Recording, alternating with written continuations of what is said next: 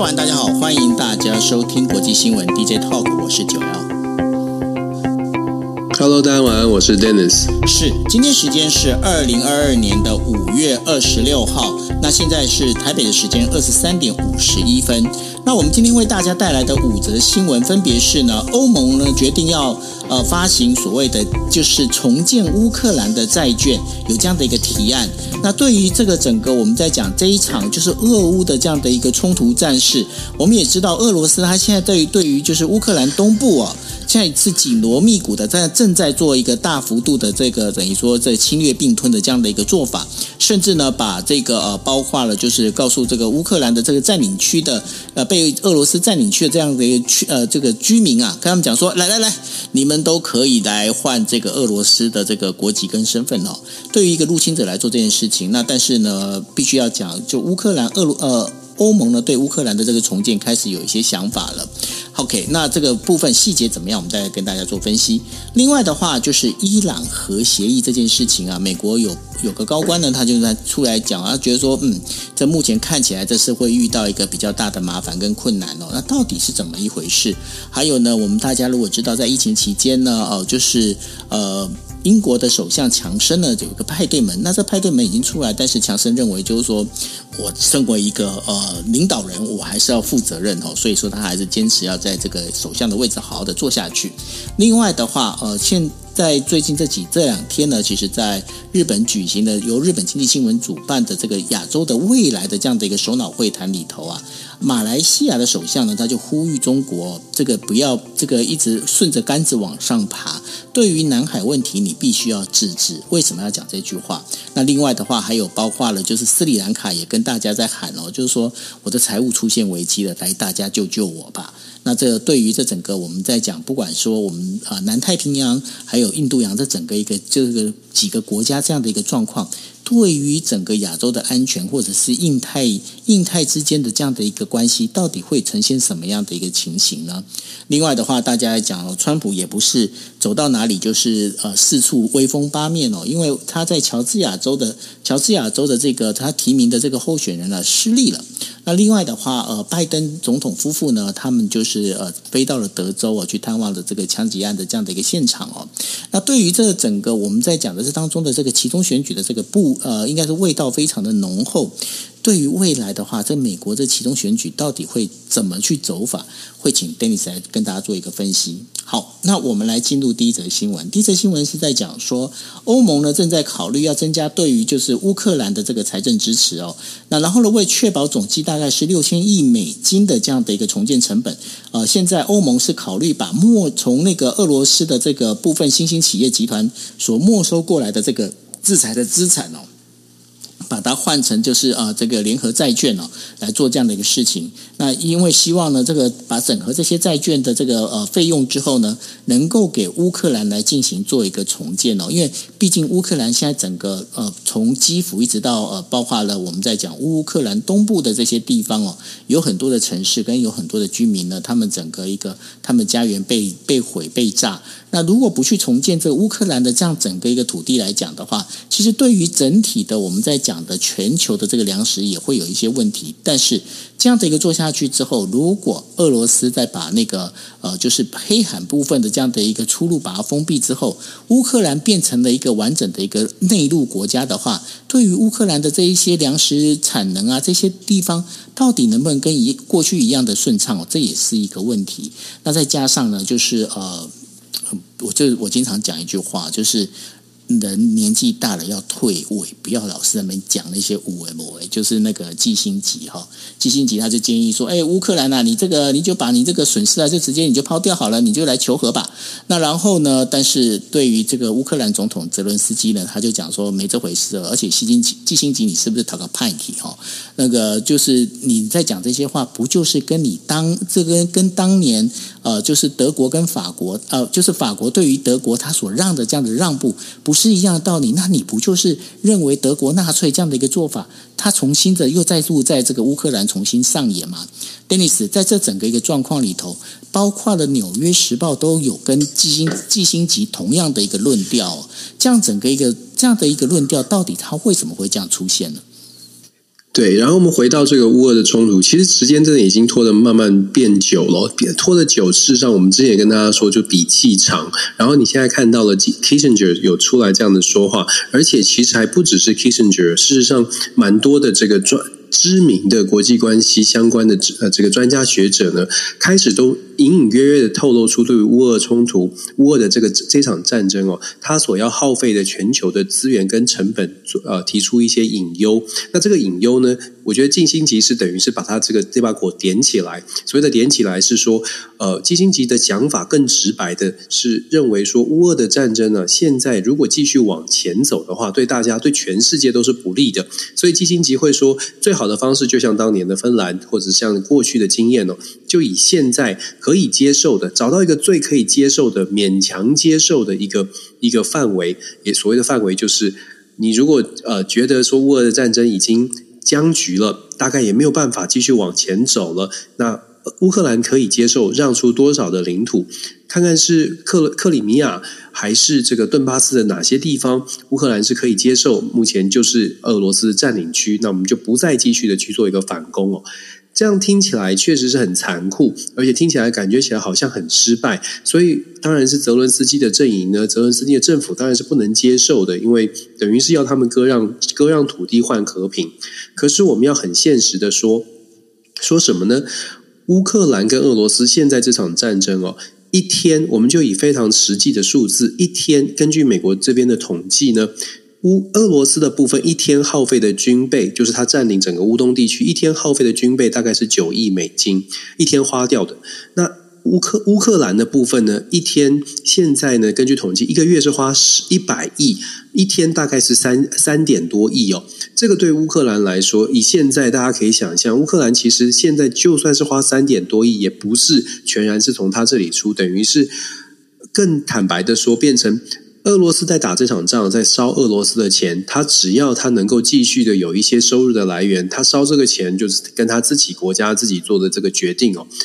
个人造诣、个人担的概念，普丁就继续烧他每一个月、每一呃每一天的八九亿的美金这样子烧钱。可是乌克兰烧的钱是谁的钱呢？乌克兰烧的是大家就是西方民主国家集结起来的资源。不是说不能继续这样做，而是我们说过，为什么说比气长？因为比的是这些西方民主国家愿意如何的继续这个继续支支持乌克兰，不管是在经济上还是军事上，要怎么支持？刚刚酒后也分享了这个新闻，是说 EU 就是欧盟的部分有考虑要用要动用可能是新的公债，或者是动用可能被被被没收的资金。这种讲法，事实上它也反映出来。欧盟欧盟国家尽可能在减少从自己的口袋找出资源来帮助乌克兰的可能性。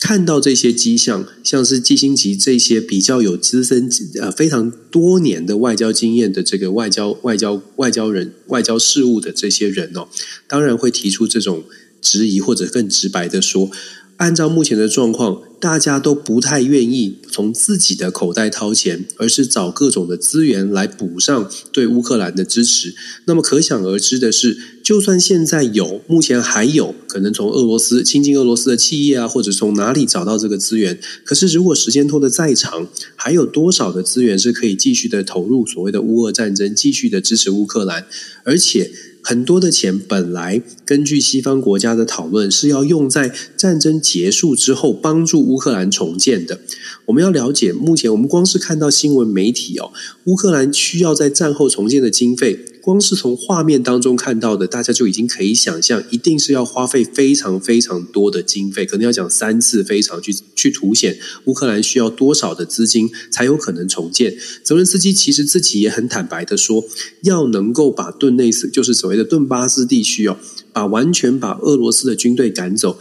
他这这两天自己说，其实难度非常非常的高，这也在在的显示乌俄之间的战争不是不愿意用理想的态度去去继续去前进。西方国家也很希望，我们都希望和平，最好还能够兼顾把俄罗斯的军队通通都赶离乌克兰。可是季辛吉，或者是甚至知名的学者乔姆斯基，季辛吉跟乔姆斯基向来是不对盘的。可是包括乔姆斯基也在讲这件事情，就是。要比气长，西方国家会遇到很大的难关跟挑战，因为它不仅仅是影响主导的，像是美国、英国、法国、德国这些主料的大国，它还会影响整个食物链、能源供应链上面的一些中下游的国家。我们之前在 DJ Talk 也说过，你时间拉得越长，它影响的国家范围越越越大。可是对于主料主要的大国，也许可以 hold 得住；对于发展中的这个。产业链、食物链的中下游的非洲国家、中东国家、中东的一些小的国家，他可能没有办法有这样的能力撑得更久哦。这也是为什么 Kissinger 会提出来，呃，跟乔姆斯基都会讲说，现在俄罗乌克兰必须要去思考更现实的问题。如果你没有办法在一定的时间之内，真的把俄罗斯的军队赶离他们所设定的顿巴斯地区。理想当然是这样，理想当然是最好，所有的乌克兰军队通呃俄罗斯军队通通都退出乌克兰的所有的境这个国境。但是现实，季辛吉他们讲的是现实，现实的考验是你想要达成的理想，必须要有足够的资源来支撑。而现在这个资源不是来自你的口袋里，是来自大家的口袋。短期之内，就像我们刚刚说的，短期之内你可以用别的地方的钱来补上这个，可是，在时间再拖长。压力就会来临了，更何况我们也一直在跟大家说，包括季辛奇也自己说，乔姆斯基也是这种论述，讲什么呢？讲说美国现在虽然还是支持、抱持的对乌克兰的支持的态度，可是美国国内的状况恐怕要让美国一直支持到，譬如说半年、一年，甚至更长，要让美国有这种意愿，要让美国持续源源不绝的投入这些这些经费。其实基本上很难做到哦，因为再加上其中选举要到了，外交事务没有办法帮拜登加分，他的这个热度也会也会下降。所以总而言之呢，我们看到几个专家学者他们跳出来这样的说法，有点像是告诉大家说，理想跟现实之间，我们必须要回归到理性，重新找到现实。不只是对一般的民众传递这样的讯号，更是对泽伦斯基的团队，让他们去了解说国际的现实可能是这样。当然了，目前看起来泽伦斯基的团队哦是反驳基辛吉的说法，是认为说老派的人呢、当年这个冷战时期的思维，所以才会这样。现在呢，乌克兰必须要用完全的反攻，甚至是把俄罗斯的军队全部都赶出去，才是呃乌克兰设定的目标。到底谁是比较务实？到底谁对谁错？其实时间。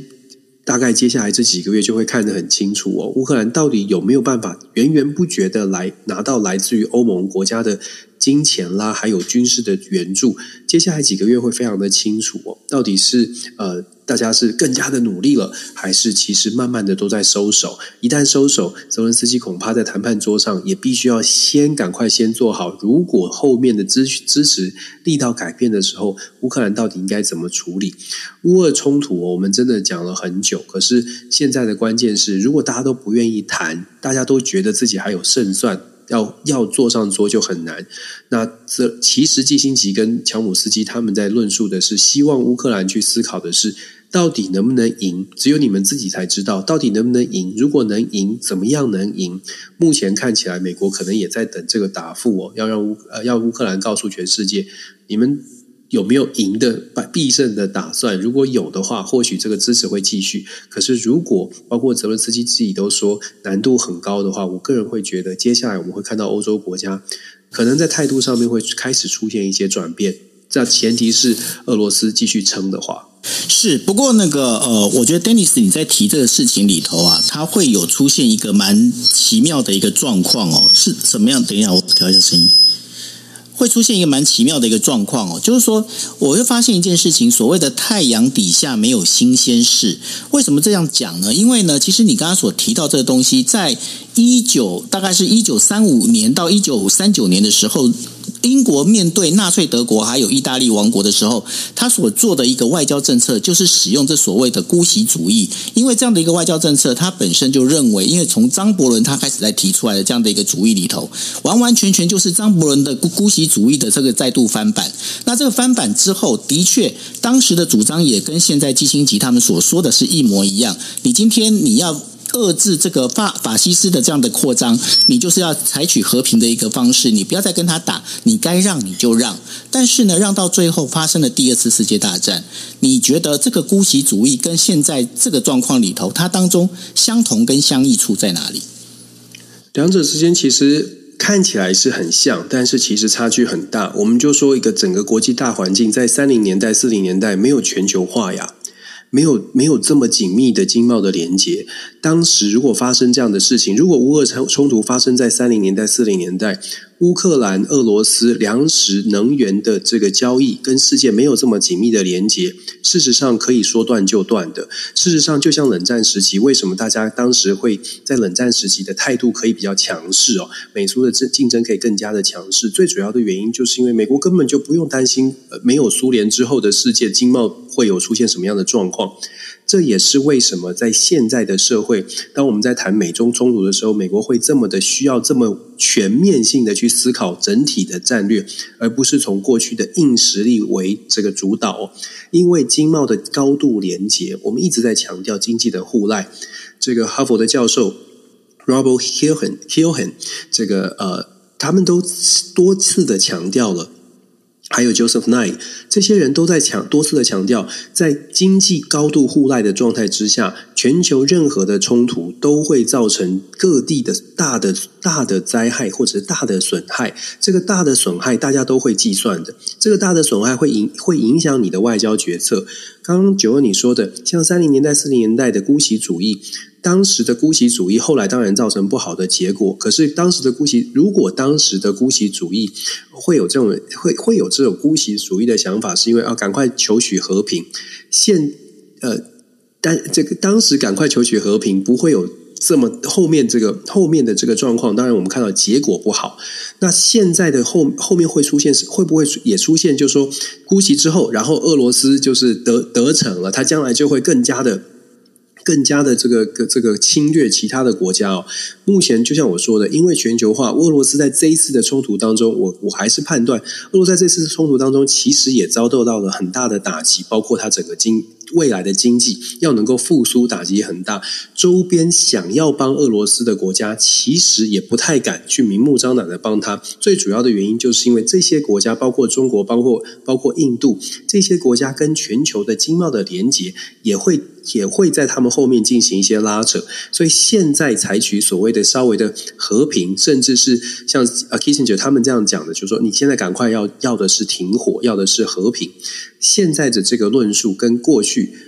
就像我说的，最大的差别在全球化的影响力是很大的。我我当然呢，这这是我的看法了。可能有人觉得说不会不会，呃，这个呃，就是把应该就是要像泽伦斯基他们一样，要要把它打到底哦。那一样的，我还是要强调，现在俄罗双方都在烧钱，双方都在烧时间，可是，一方烧的是自己的钱，一方烧的是大家的钱。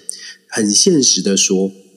基辛吉他们在传达的意向，我用很直白的话就是：你烧我的钱烧得很大方，那我我们要烧多久？我们愿意让你烧多久？一天三亿两，一天三亿三亿这样的烧，美国已经连续几个月都是上百亿美金的援助，到底还有还有多大的力量继续让它烧下去？所以当然啦，如果要说这是比较姑息的，他是因为他就是觉得说乌克兰就是割让土地，赶快停火就算了，这确实听起来是很姑息。可是他跟呃当年二战时期的这个姑息也有真的是有点不一样，因为国际局势是很不一样的。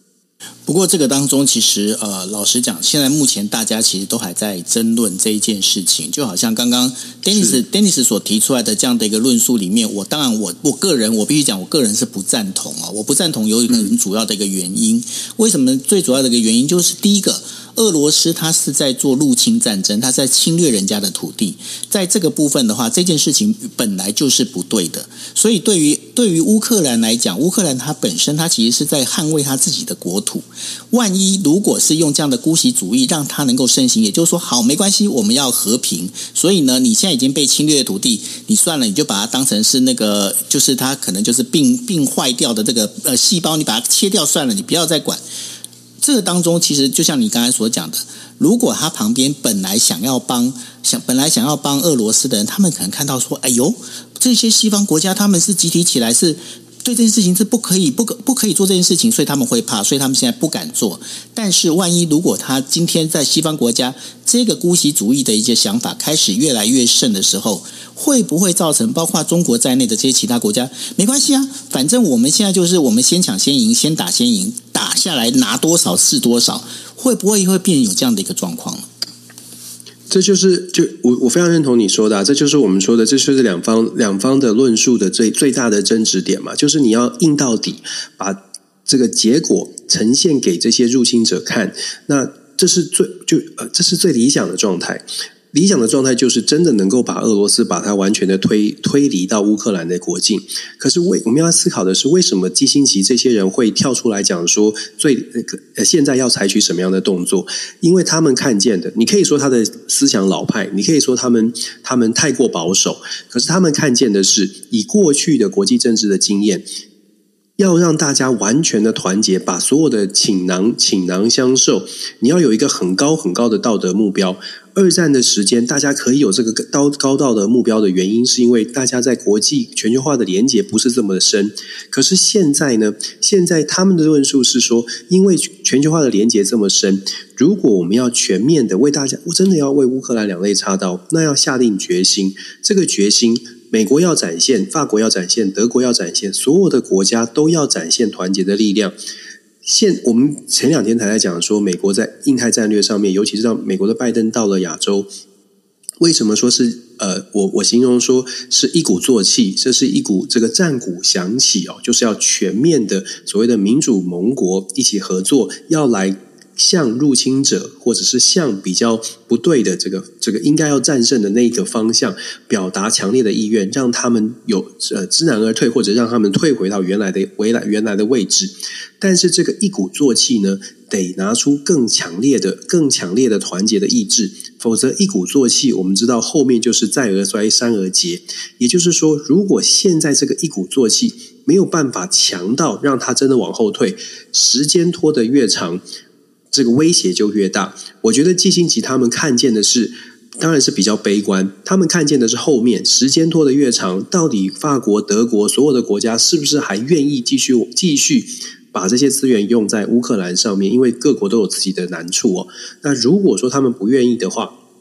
未来可能会有不愿意的可能。那么季辛吉他们现在的建议就是，现在就停损点吧，设定一个停损点。乌克兰自己去思考说：“好吧，二零一四年当时签的明斯克协议的范围在哪里？现在能不能接受明斯克协议的范围？”其实他们在讲的是，如果明斯克协议是你可以接受的，那么也是部分的部分的地区是被乌克兰是占领的。那如果说泽伦斯基是坚持说不要连二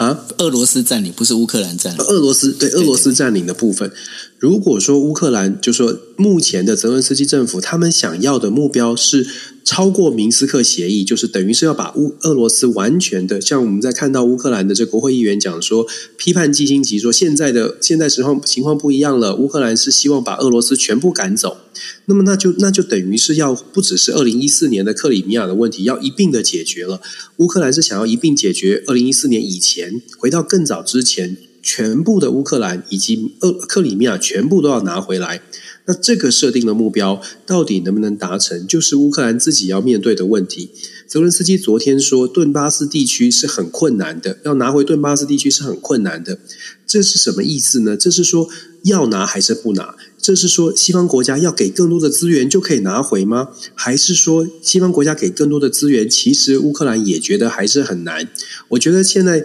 我们我们这样说吧，泽伦斯基其实他也很难做，原因是因为在看到了这么多的这个伤亡之后，在这么大的损失之后，乌克兰的整体的社会的氛围对俄罗斯是极度极度的愤怒，是可以想象的，也会极度极度的希望说，我们不顾一切，我们既然都已经打成这样了，我们必须要坚守，我们要坚守我们的国家，或者是我们要，我们真的要把俄罗斯全部赶走，可是。我觉得季新吉他们这种还是非常现实主义的想法是，尤其他们老实说，还是从外国的角度在看乌克兰哦，当然会觉得可以了。就是如果你们找到一个可以接受的范围，你们就停在这里了。那这样子对大家都好。那我也理解，就是九欧你刚刚讲的姑息的主义呢，最后会不会变成俄罗斯这次休养生未来几年休养生息之后又再来一次？当然有这个可能。那我们就说。为什么双方会有不同的意见？是因为考量考量到自己内部的状况，尤其我们之后，我们一直一直来一直以来在分析，现在的拜登政府在美国内政上面遇到的这么多的挑战，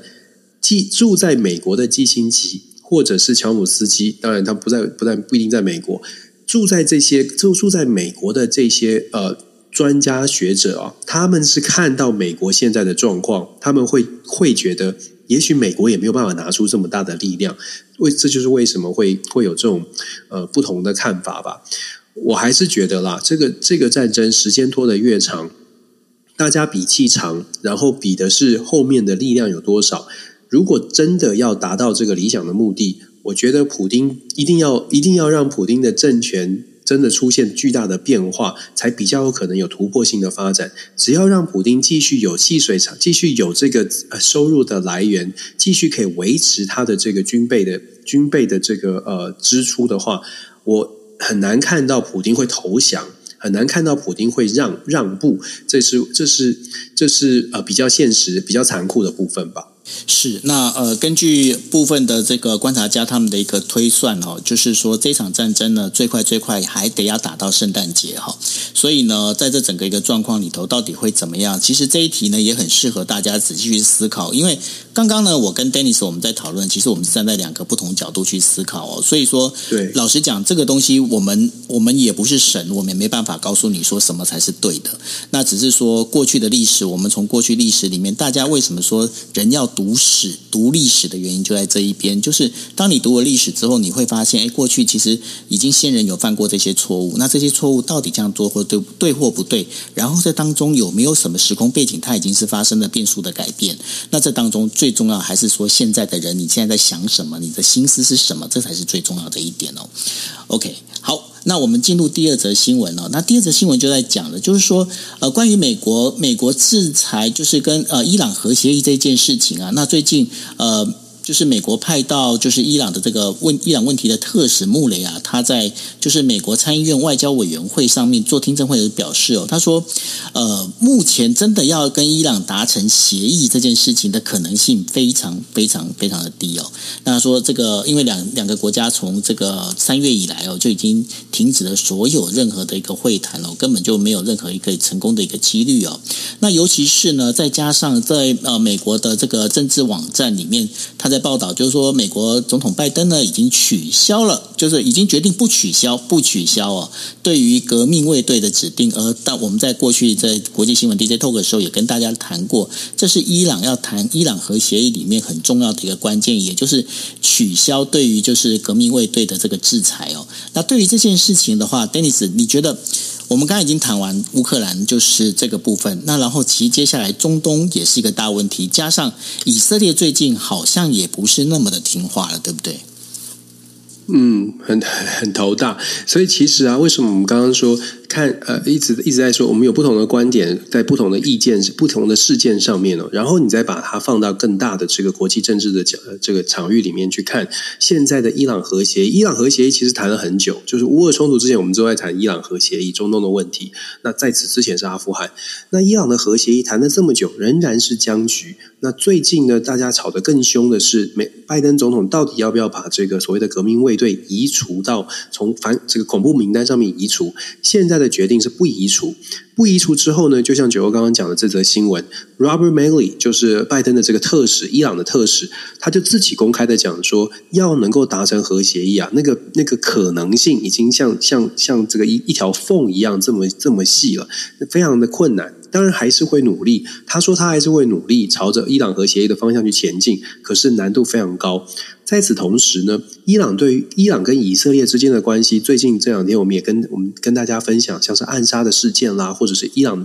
伊伊朗跟以色列之间的冲突，其实从台面下慢慢变成台面上。为什么会这样呢？因为伊朗核协议卡关太久，以色列已经多次的强调，不希望美国回到二零一五年的版本的核协议，希望美国可以更强势。那美国迟迟不动作，以色列就说我们自己来动哦。大概的概念是这样。那伊朗的外长呢，也在也自己跑出，呃，也也强调说，以色列这样的行为，美国既然是默许的，然后再加上美国又站在伊朗这一边，在这个革命卫队上面不做松绑。要能够让伊朗信服的说，这个信信信任服服从哦，说回到核核协议难度就更高了。而且伊朗的外长自己就讲说，西方媒体一直在形塑伊朗正在做核子弹。他说：“我们没有要做核子弹，是你们逼我的，是你们是以色列逼的，是以以色列把我们打成这样子。那到底伊朗是不是要拥拥有核核子武器？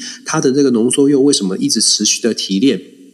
其实大家见仁见智哦，你相不相信伊朗而已。那当然，伊朗自己的说法是我们没有要做核子武器，是你们觉得我们是坏人，你们觉得我们在做核子武器，用这种论述来强调说不回到核协议，不回到二零一五年核协议，不是伊朗方面的问题，还是一样，这是各说各话的状态状态哦。可是我们要强调的是，当美国的特使针对伊朗的问题。认为伊朗核协议并不是这么容易，它其实透露的是整个中东地区的不稳定。就像我们看到的，最近的暗杀事件不断啊，不断的这个升温哦，紧张的局势在升温。美国也说核协议可能很难达成。我们在 DJ Talk 也说，最其实很令人担心的是，如果伊朗真的跟周边的国家，当然是主要是以色列，如果真的发生了比较大的冲突，它会造成局势怎么样的演变呢？坦白说，如果中东也发生了发生了冲突，它就会回到刚刚我们在上一题谈的 Kissinger 跟乔姆斯基他们说的。如果乌克兰跟俄罗斯之间没有办法达成某种停火的协议，现在乌克兰所得到的西方国家的澳元，在没有其他大事发生的状况之下，也许一一个一天还可以继续三亿四亿在花费。可是想象一下，当中东的伊朗跟以色列也发生战争了，美国可以完全置身事外吗？那西方的其他的国家跟以以色列关系好的国家可以完全置身事外吗？所以我们在讲说牵一发动全身，乌俄冲突如果按照其他变数不变的状态之下，也许可以在理想或者现实当中还可以稍微拉扯。可是如果第二个变数，也就是中东的变数出现了，美国还有没有那么多的余余裕让一这个乌俄冲突可以继续的拉扯？所以，我相信大家呃稍微思考一下，就会理解为什么基辛奇他们这些这些很老很老一百多岁算是很老了，这个有经验的人会讲说，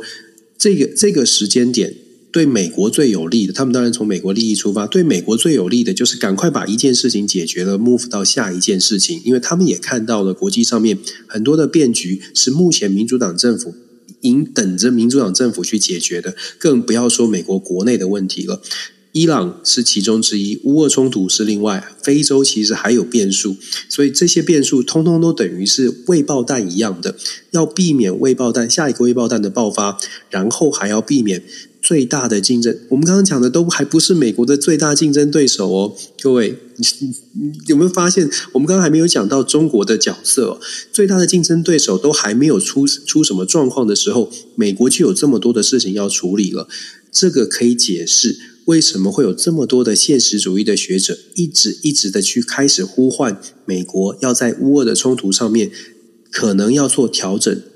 策略要做调整，最好是赶快的把这件事情尘埃落定，因为旁边的隐忧已经在升温，中国的动作也开始变多，所以要真的要要调整一下资源的配置了。不过，Dennis，你有没有发现一件事情？这种东西真的就是我们在讲的牵一发动全身，这也是我们在谈国际新闻 DJ Talk 的时候很重要跟大家带的一个关系。就是说，你今天你不能去只看一个地方的一个冲突，而你必须要看整个全球相互所引发的一些关系。因为现在美国它已经，我们在想。今天老实讲，今天为什么会有这个所谓的呃俄罗斯入侵乌克兰的这件事情？我如果真的要讲的话，我觉得阿富汗的那个撤军应该是一个很重要的关键吧，Dennis。阿富汗撤军已经完全，其实你讲没错，阿富汗撤军丢出来这个讯号就已经让全世界蠢蠢欲动了。任何人想动的，他都会蠢蠢欲动，因为阿富汗的讯号是美国。不想管这些事了。美国开始要减少它对外的这个成本，减少对外的支出，所以隐隐，所以等于是这个讯号是告诉大家说：好吧，我们现在已经不，现在一超多强体系正式解除了，我们现在要关注美国内部喽。那各位好朋友，在国际舞台上的好朋友，大家上台表演了。对，你们好好各自为之，好好的各自保重吧。对啊，就是真的是这样，就是当然形容的比较夸张一点，就是就让大家上台啊。结果后来上台之后发现，哦，美国发现不不能这样玩，因为成本其实太大了，大乱斗，影响太大。就变大乱斗，然后自己的影响力就衰退了。所以你要讲说，呃，我这这要回到我们我们在之前在在讲拜登的团队的时候，我们就说过了，拜登的团队。一次、两次、三次的呈呈现的是他们在外交上面真的是书本知识很多，可是，在实务上一旦落实之后，就会发现真的是会让呃打乱了整个国际体系。尤其是从阿富汗撤军看得非常清楚，像是这个 Jack 呃 Jack Sullivan 这个 Anthony 呃 Blinken 他们这些人。我不是说他们不行，而是他们的他们的想法在落实成为政策之后，其实对美国并不是一个成，并不是真的是不是成功的外交政策，也不是成功的讯号，导致现今天这样的一个局面哦。当然了，这是我的一方之词哦，大家还是可以做做多做的多做判断。只不过目前看起来，整个国际局势并不是并不是很理想的，按照。呃，拜登的团队的设想好像可以稳定，然后靠着盟友就可以马上稳定。实际事实上，时间就是花的蛮多，而且资源花的更多。是，那我们接下来呢，就聊完拜登，聊完这个美国啊，我们来聊一下英国。大家如果还记得的话，在英国呢，曾经就是在这个新冠疫情在管制期间呢、英国的这个首相呃强生呢，在他的那个首相官里面开了好几次的派对哦。那二十五号的话，这个整个内部调查报告已经出来了。那的确，虽然说没有直接点名就是呃强生哦，但是呢，基本上认为说核心领导人呢还必须承担这个责任。但是对于强生来讲，的话，强生是说，嗯，我基本上我要负责任，所以我还准备，就是我这首相还要好好的再把它做下去。哈，那对于这件事情的话，其实类似的事情在呃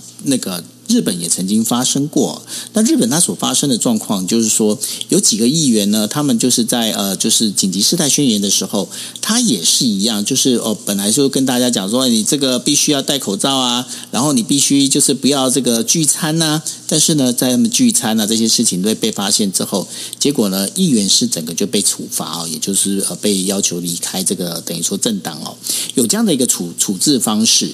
但是呢，在英国这一边的话，对这件事情感觉上好像没有那么严重哎，Dennis。你是说强生的位置还是很稳吗？感觉他好像还是他还是皮皮的在那个位置上，他也觉得说我不用下台，我好好的把事情做好啊。他很稳啊，因为 你知道有一些这个这个评论呢，尤其是这个呃政论家，我看了好几篇文章在讲说强生遇到了 trouble，但是呢他都不怕，因为他自己本身就是一个比这些 trouble 还要大的 trouble，所以他不会害怕的。那基本上这个这个不就这个不就是叫做狮子呃那个狮子多了不怕咬的概念吗？就类似这样，就是就是他比这些 trouble 还要更大，所以强生他对面对派对们，就是最新公布的这些报报告，而且这个报告里面其实对他的批判蛮多的，尤其是强生的领导风格啊等等，都有很多的这个负面的评价。可是就有评论就讲说，就说呃他的这个领导风格在报告里面显显现无疑是很多问题的，可是。他在他的从政过程每一个步骤出现的 trouble 都比他的这个领导风格还要更严重哦，所以你可以看到强生，当然这是一种比较比较嘲讽的方式哦，但是确实强强生本身的争议争议性就蛮高的，所以你要说透过这个派对门的报告，强生就会自己认输说啊我我服输了，其实不太可能。事实上，之前英国的地方选举，保守党也是也是输呃也是落败的，也是。选得不好，但是强生也一样是纹风不动哦。那除了强生自己本身，他觉得他在他的基本盘还是很稳之外，在真的就在保守保守派的内部，强生还是支持度还是蛮高的。再加上强生最近他的这个国际外交上面的这个战功，其实蛮明显，就是形象上面感觉起来他。打造自己是丘吉尔嘛？我记得你那时候不是分析他这个去去为什么去乌克兰还要去基辅拍那些照片那些形形象，这这也会有帮助，尤其在保守派的选民的里面啊会有帮助。再者，其实我自己觉得更重要的是，到目前为止保守派也没有真的能因其风的人。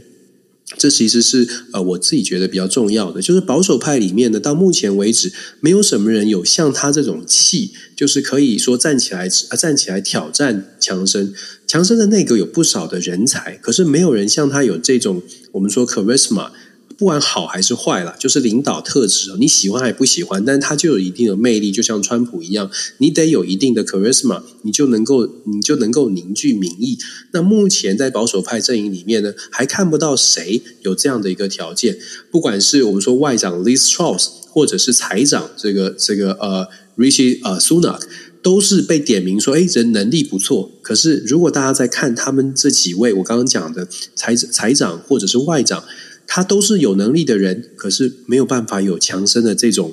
这种演出的风格哦，没有办法吸睛。所以，相对来说，保守派阵营内部，就算觉得强生问题不少，可是。可是他就是能够凝聚保守派选民啊！可是他就是有他的一定的一定的魅力，所以让强生自己呢，好像在位置上面虽然争议很多，可是持续的坚持，他会坚守他的岗位哦。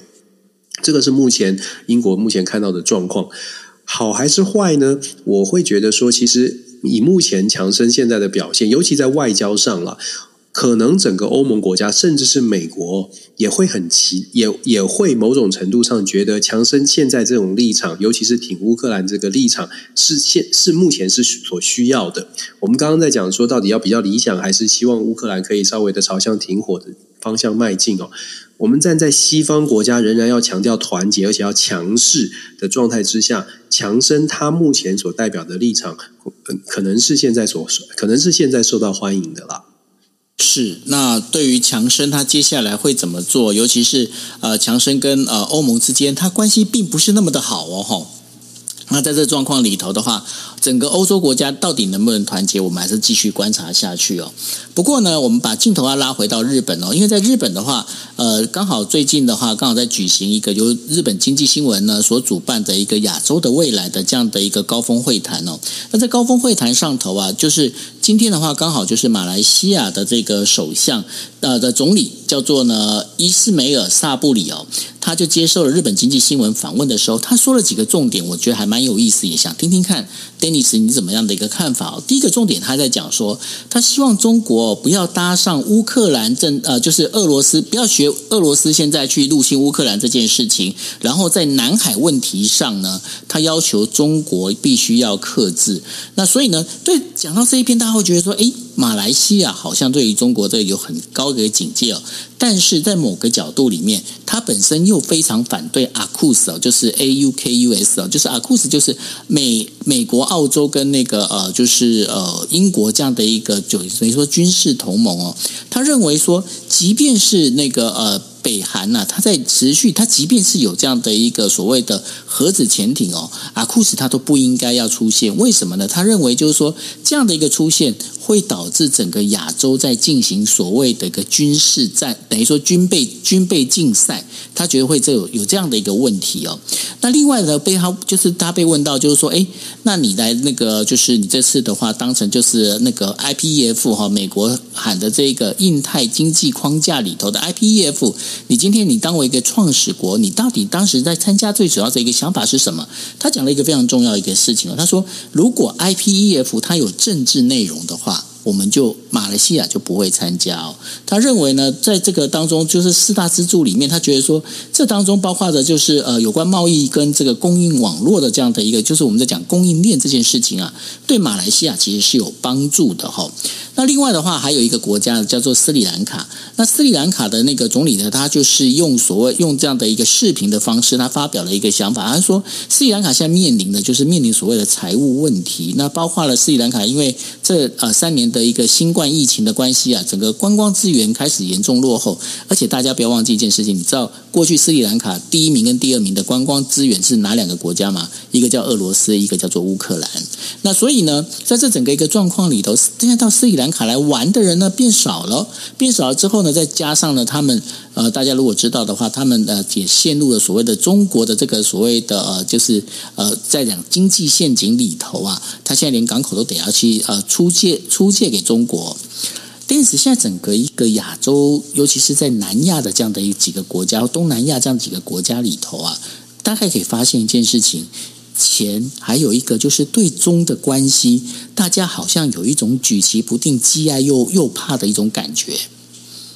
是啊，哎啊啊，这样的国家就是东协的国家，它相当的务实哦。所谓的相当的务实，是它在经贸的关系上面跟中国是很近的。然后我们再看整个呃。阿塞 e 国家就是东协国家，在发言的时候呢，总是在整个中美的竞争对抗之中，保持比较中中间的这个角度，因为他们觉得目前他们不想要淌所谓的政治的浑水。可是如果我们把这个稍微拉远一点来看哦，呃，我我会觉得，我听我看到这样的消息，而且看到他的发言，我会再进一步的思考是说，美国在打印太战略，就是所谓的印太的印太的这些所有的计划。那我们刚刚说了，美国一鼓作气嘛，现在是等于是真的是呃，开启了。这个竞争更明确的竞争，因为把印太地区透过 IPF 想要连接起来，我们就想象一个状态哦，我我跟大家一起做思考吧。双方在打仗打架，就是拳击手，两个拳击手在打架，一方呢，呃，双方都在打得正热，有一个裁判突然说不要打，不要打了，然后有一方觉得我已经快赢了，你叫我不要打了。那另外一方是觉得说，哎，我我要装不，我可能正在落后，但是我怎么样都要装着我，我还没有输掉。然后这个时候，裁判跳出来说，双方不要打了，不要打了。你觉得，你觉得对谁是比较有利的？我的意思是说，像马来西亚突然，呃，不说突然了，东协国家跳出来讲说要中国克制。这是我们看到的新闻，要中国克制。可是想象一个状况，如果说是美国正准备一鼓作气要来做制约中国的动作，这个时候的马来西亚跳出来说，我们要冷静，我们要我们要这个避免这个政治的纷争，它是帮助美国多一些，还是帮助中国多一些？我觉得这个可以思考哦。如果说我们相信，我们站在一方，我们如果相信美国现在哎正准备要集结了，这个。气起准备起来了，俄罗斯跟乌克兰冲突好像也是西方国家的气正要起来了，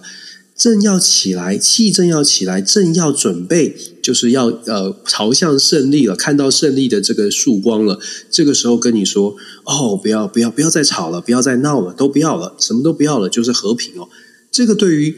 觉得胜利的一方，他会觉得是是是是真的有利的吗？那同样的，如果是觉得说呃。这个在在落后的，目前正在落后的，他看到这种机会，看到有人出来调停，会不会觉得，诶，这是一个不错的下台阶哦，这是一个好机会，最好最好现在不要吵，不要打了，现在是刚刚好的。那当然了，我们也可以反过来说，如果你现在心里面觉得中国或者是俄罗斯这边已经是这个站稳脚步，绝对不会立于不败不败之地的，你可能观观察又不一样。其实我丢出这样的说法呢，其实是想跟大家说。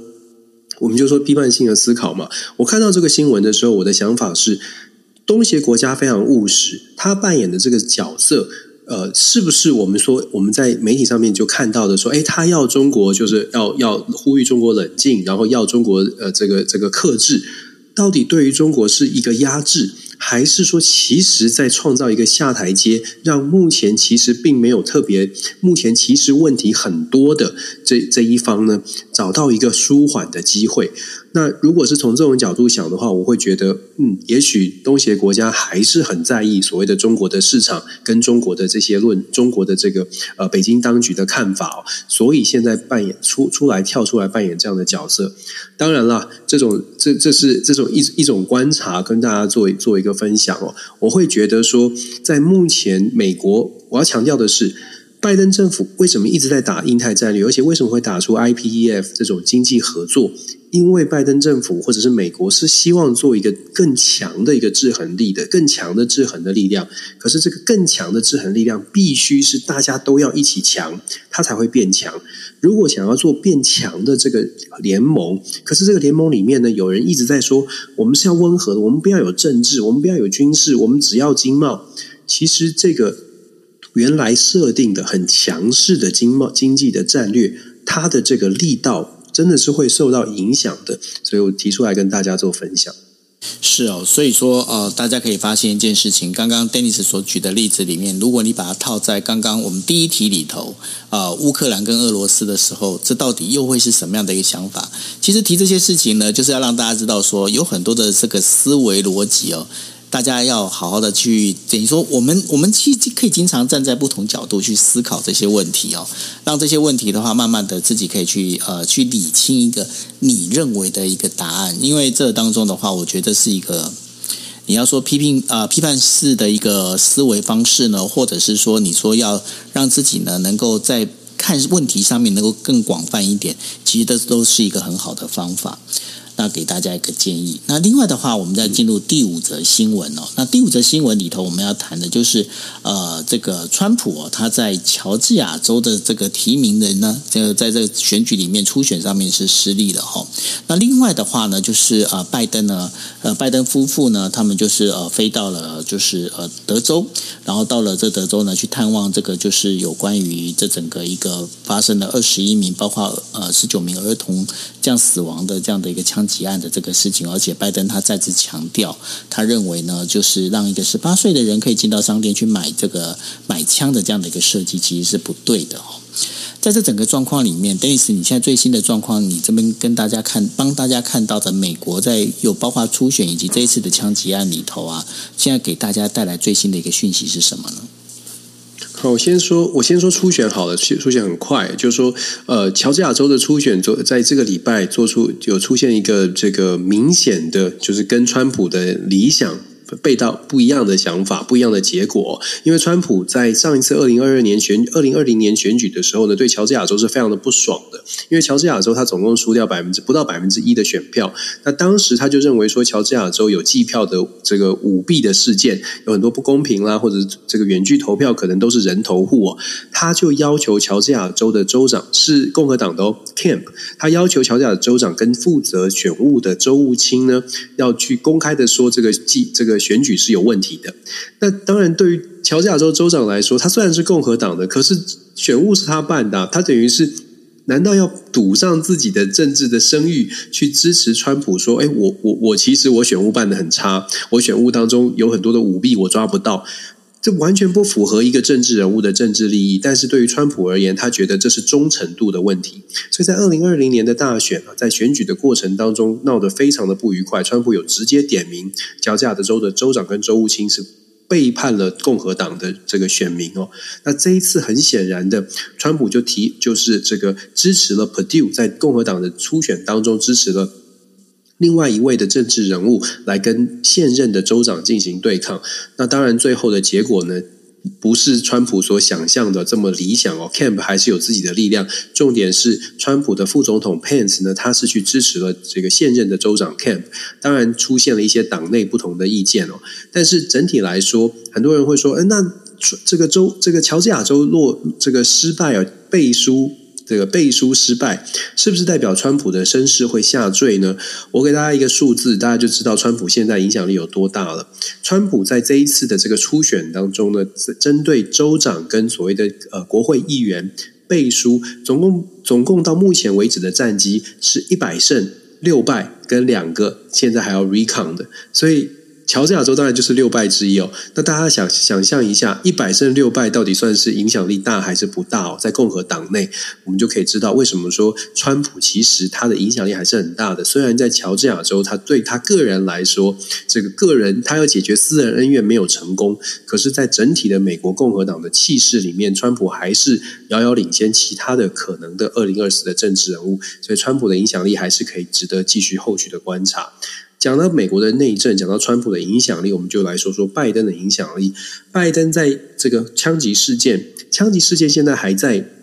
我们说的还在这个循环的初期，这个无奈的循环初期就是还在表达表达哀悼，让媒体还在一个一个的针对每一个小朋友的家庭进行各种个人的故事的分享。这个是我们说了，这是一个每一次都会出现的循环，这也是最难过的部分。你如果去读每一个孩子，他们都是跟我小孩一样大的年纪哦，所以我很很不舍，也很难过看这些新闻。但是如果你去看看完之后，你就会发现政治人物还是一样的，都是每一次都演一样的。德州的德呃，在德州，德州的政治人物呢，他们我们说过，他们现在谈的是怎么样让每个老师都有枪。德州在这个礼拜五呢，就是明天。美美国时间的明天，正要举行 NRA，就是美国来福枪协会的大会，五六日三天。这个周末是美国的 Memorial Week Weekend 长周末，这个呃阵亡将士纪念日长周末。然后他们要举行在休斯顿举行这个全国大会，来福枪协会的全国大会。照理来说，大家想象哦，在这种风头上，是不是会应该要做出一些更动跟调整呢？很抱歉，没有哦。州长照样参加，川普要致辞，州长要致辞，德州的众议员、参议员都要参加，行程不变，只不过是强调说，我们在论述上面呢，要去特别强调说，这个枪支给好人使用就不会有问题，是因为落到了坏人之手。枪支在那些有管制枪支比较严，这个法律比较。重的法子比较严格的州呢，死亡率也没有，就是上这个枪击案的比例也没有下降。这是最近这两天已经在开始做出来的论述，所以你看了就会觉得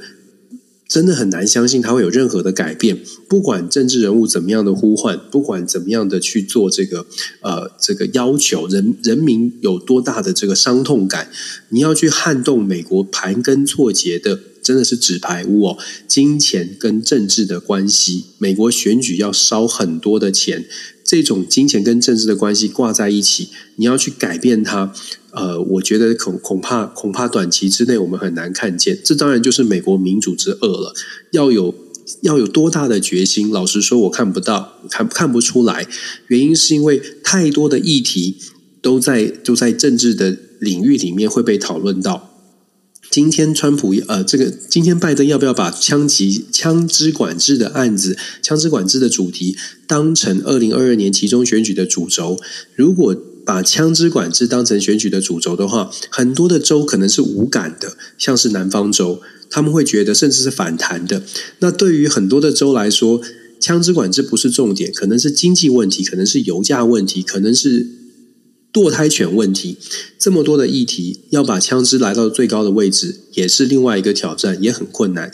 比较讽刺的啦，就是 NBA 的球员哦，他有有一个在记者会里面特别讲，可能也是真，这是真实的，也是这最讽刺的是，在美国买枪居然比买婴儿奶粉还简单。现在买枪比买婴儿奶粉还简单，这样的一个状况在美国发生。多么的无奈，可是有办法解决吗？就像我说的，目前看起来我还看不到解决的办法。那当然就考验了美国政治人物的智慧了。如果有的话。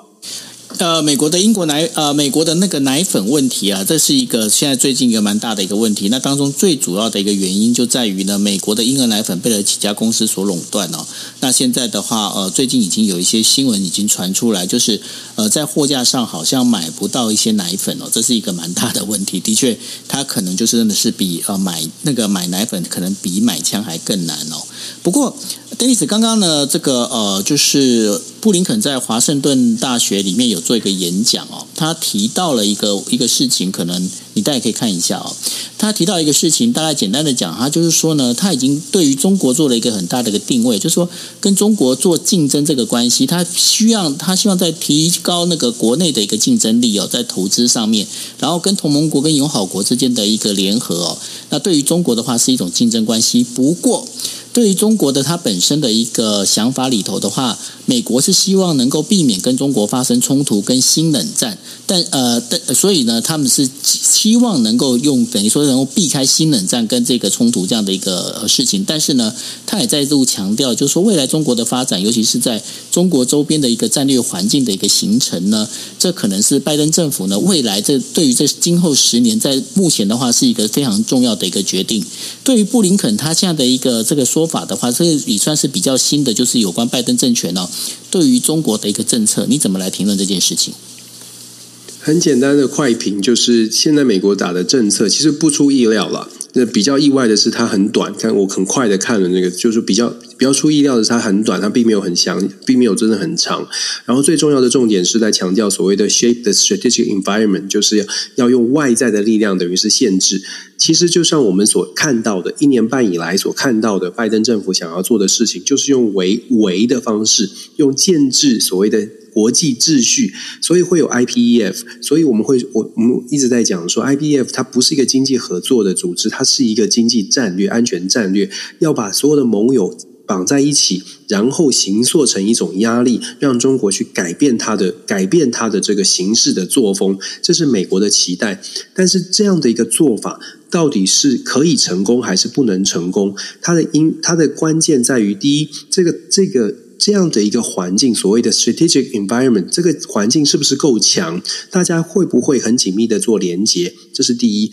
第二，还要取决于中国国内它的这个变变数，国内的中国国内的变数是不是真的让整个中国对外的力量会稍微做一些改变？因为国内政权可能会出现一些呃一些一些这个状况，然后经济的发展受到疫情的影响延宕也延滞，所以让中国稍微的不再用过去非常强势的战狼外交来对外。中国本身的本身的本身的行动跟整个所谓的围堵的环境是不是很强势？相互作用之后呢，才会可才可以看得出来拜登的策略到底能不能成功。那如果说现在要看的话，就像我刚刚说的，现在是初始阶段，拜登擂起了战鼓哦，这个一鼓作气，一鼓作气的阶段呢，现接下来这几个月，尤其是从现代现在到其中选举之前。目前民主党还是占主要的。现在在其中选举之前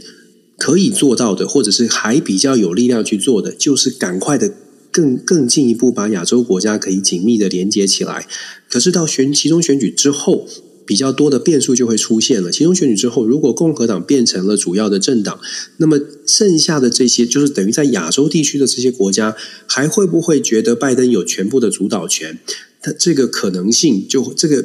怀疑这个疑虑感就会升高，然后从二零二二年的年底，也就是集中选举之后，到二零二四年的选举。这两年之间，拜登还有一些努力的空间。如果他不跛脚的话，还有努力的空间。努力什么？努力把亚洲地区的所谓的印太战略拉得更近。当然，我们也说了，牵一发动全身。你要看的是，像美英澳的协议，澳洲是不是在新的工党上台之后，还是想要强势的面对中国？这个也是美国的考验哦。然后，日本、韩国能不能携手，都是美国的考验。到了二零二四年之后。那问题会更明显一些，因为拜登，我实在很难看到拜登在二零二四之后还继续主主政白宫。如果不是拜登，会是谁？那